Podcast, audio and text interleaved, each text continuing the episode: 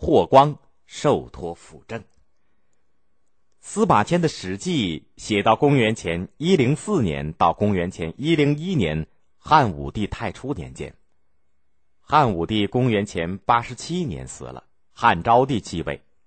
汉昭帝年纪小，听从大臣们的话。霍去病的异母兄弟大将军霍光叫汉昭帝照顾老百姓，减轻赋税，减少官差，有的时候还借种子、借粮食给农民。因此，有人说文帝和景帝的日子又快回来了。可是因为霍光不讲情面，朝廷当中的一些大官不能为所欲为，就把他当做眼中钉。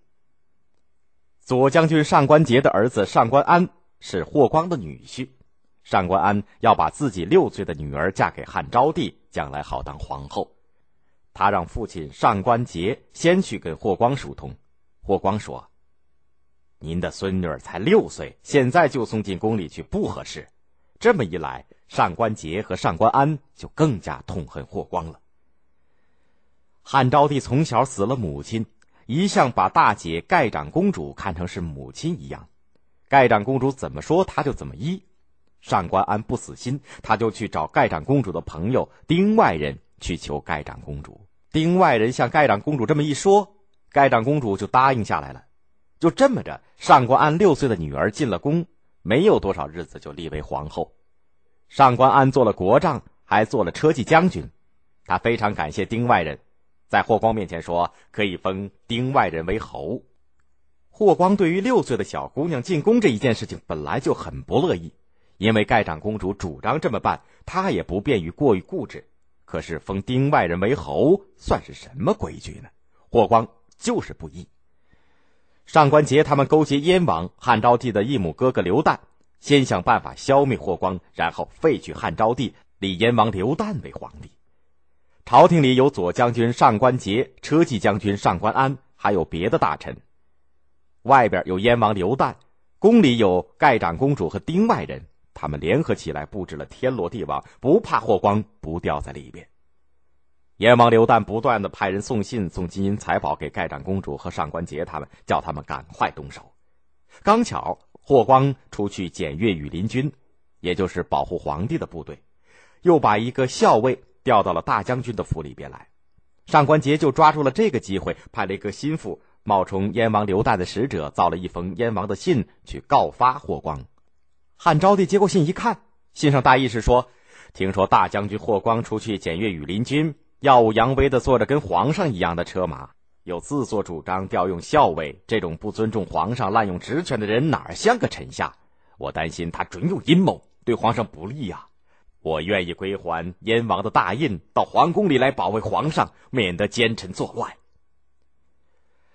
汉昭帝把这封信看了又看，念了又念，就搁在了一边上官桀等了半天没有动静，就到宫里去探问。汉昭帝只是微微的一笑，可不回答他什么。第二天，汉昭帝临朝，大臣们都到了，单单少了一个霍光。他问。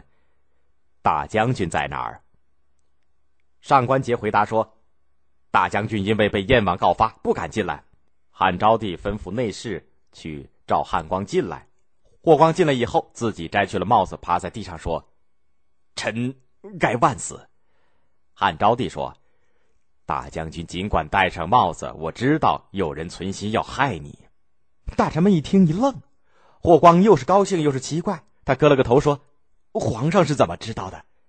汉昭帝说：“大将军检阅羽林军是在临近长安的地方，调用校尉也是最近的事儿，一共不到十天的功夫。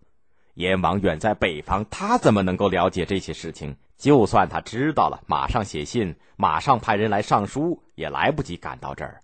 再说，如果大将军真要作乱，也用不着调用一个校尉，这明明是有人暗伤大将军。”燕王的信分明是假造的，我虽然年轻，也不见得这么就容易受人蒙骗。这个时候，汉昭帝才十四岁，霍光和别的大臣们听了，没有一个不佩服他的聪明的。汉昭帝把脸一沉，对大臣们说：“你们得想个办法把那个送信的人抓来。”汉昭帝连着催了几天，也没有破案。上官桀他们怕追急了，弄出大祸来，就劝汉昭帝说。哎，这种小事，陛下不必追究了。汉昭帝说：“这还是小事情吗？”打这儿起，汉昭帝就怀疑起上官桀他们这一伙人来了。上官桀他们并不罢休，他们商议停当，由盖长公主出面请霍光到宫里去喝酒。上官桀爷儿俩埋伏布置，准备在宴席上刺死霍光，然后又派人去通报燕王刘旦，请他到京师来即位。上官桀儿爷俩又自己秘密的定下了计策，准备杀了霍光以后，再把燕王刘旦赐死，上官桀自己即位做皇帝。不料有人把他们的秘密告诉了霍光，霍光连忙告诉了汉昭帝，汉昭帝又连忙吩咐丞相田千秋火速扑灭叛乱。田千秋首先逮住了燕王刘旦的使者，再派人分别去抓上官桀、上官安和丁外人，录了他们的口供，然后统统的给杀了。盖长公主没脸再做人，自杀了。燕王刘旦得了这个消息，正想发兵，诏书已经到了，让他放明白一点他只好上吊自杀。霍光扑灭了叛乱以后，希望老百姓能够安居乐业，不愿意再用兵。偏偏北边的匈奴、东面的乌桓和西边的楼兰，哎，现在新疆若羌罗布泊的西北又来侵犯中原。汉昭帝前后发兵打败了匈奴、乌桓和楼兰，他改楼兰。为鄯善，也就是现在的新疆若羌一带，给鄯善王一颗汉朝的王印，他又把宫女嫁给他做夫人。西北方向从此太平了一个时期。公元前七十四年，汉昭帝二十一岁了，他下了一道诏书，叫大臣们商议减少人头税，因为这十几年来，由于鼓励节约，裁撤了不必要的官员，国库还算充实。商议下来，减少人头税十分之三。过了两个月。汉昭帝就病死了。昭君出塞，汉昭帝死了，上官皇后才十五岁，没有孩子，别的妃子也没有生过孩子，大臣们议论纷纷，立谁做皇帝呢？霍光听了别人的话，把汉武帝的一个孙子昌邑王刘贺立为国君，没想到昌邑王是个昏君。他荒淫无度，据说即位才二十七天功夫，就做了一千一百二十七件不应该做的事儿。霍光他们一般大臣只好废了昌邑王，另立汉武帝的曾孙刘询作为国君，就是汉宣帝。不久，霍光死了，汉宣帝重用丞相魏相、魏将军张安世、老将军赵充国等。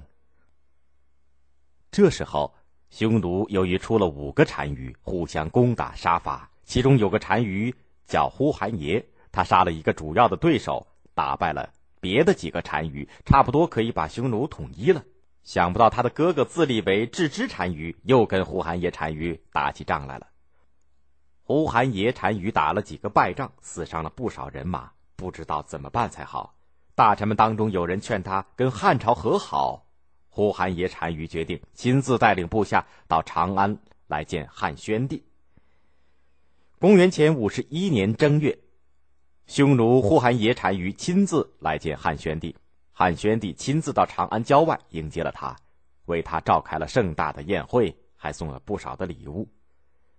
呼韩邪单于和匈奴的大臣们在长安住了一个月，到二月里，呼韩邪单于请求汉宣帝帮助他们回去，汉宣帝答应了。派两个将军带领一万六千名骑兵护送他们到了漠南。这个时候，匈奴正缺少粮食，汉朝就送去了三万四千斛粮食。古代的时候呢，十斗是一斛。郅支单于怕汉朝帮着呼韩邪单于去打他，也打发自己的儿子到长安来，表示和汉朝友好。西域各国也都争先恐后的来和汉朝打交道。汉宣帝不用说，多么高兴了。汉宣帝在位的几十年里，汉朝强盛了一个时期。